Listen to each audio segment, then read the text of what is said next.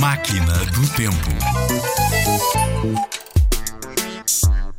Quando um aluno acaba os estudos, passa a primária, o básico, o secundário e tira um curso superior, há a tradição de pedir às pessoas importantes da sua vida para escreverem numa fita sobre os bons anos que passaram e o que aí vem: o trabalho. No fim desse ano, acontece a queima das fitas. Os alunos pegam todos nas suas fitas e fazem uma celebração de fim de curso. Antigamente começava com um cortejo e no fim deitavam todas as suas fitas para uma cova no chão a arder, para pôr um ponto final na vida dos estudantes.